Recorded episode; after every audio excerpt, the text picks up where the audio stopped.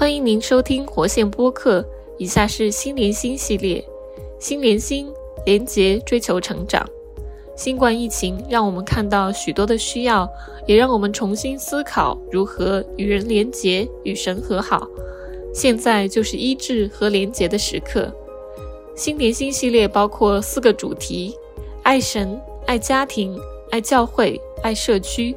希望带给您属灵上的启发，与人相处的技巧。如果您想了解更多，欢迎在 Show Notes 当中取得相关链接。心连心，爱家庭的心在成长。最近的活线心连心系列，叶博士将为大家带来“不打不骂，孩子听话的八个秘诀”系列。当我们用爱心、花时间与孩子相处，尊重孩子的天然人，我们就可能与孩子心连心。比如说，我不知道你会不会啊想要孩子洗碗哈。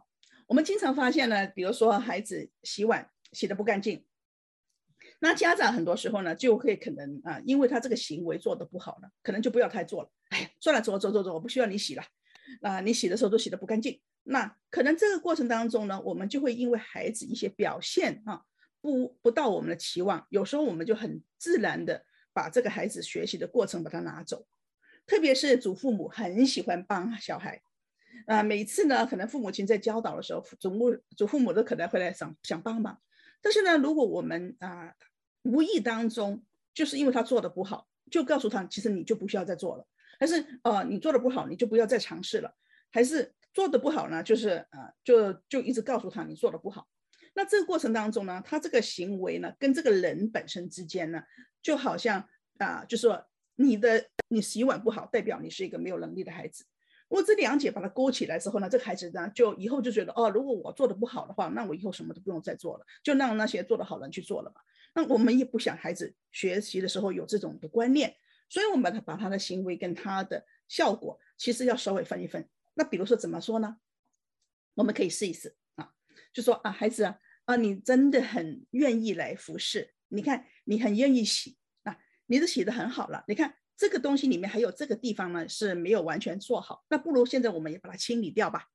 那意思就是说，我们会鼓励这个孩子的过程，啊，赞赏的他愿愿意付出，用力量去去去去完成你要他的任务。但是呢，可能过程当中他没有做到你的标准，你再稍微鼓励一下，把那些啊再给他一些方法，然后做完之后呢再鼓励他。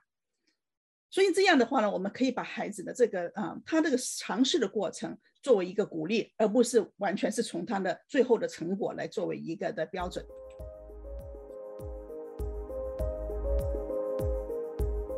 谢谢您收听活线播客。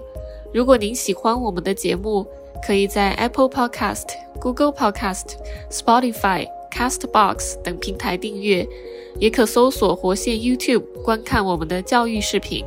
您可以在节目下方链接中找到相关资讯。欢迎您和家人朋友分享我们的播客。再次谢谢您收听我们的节目。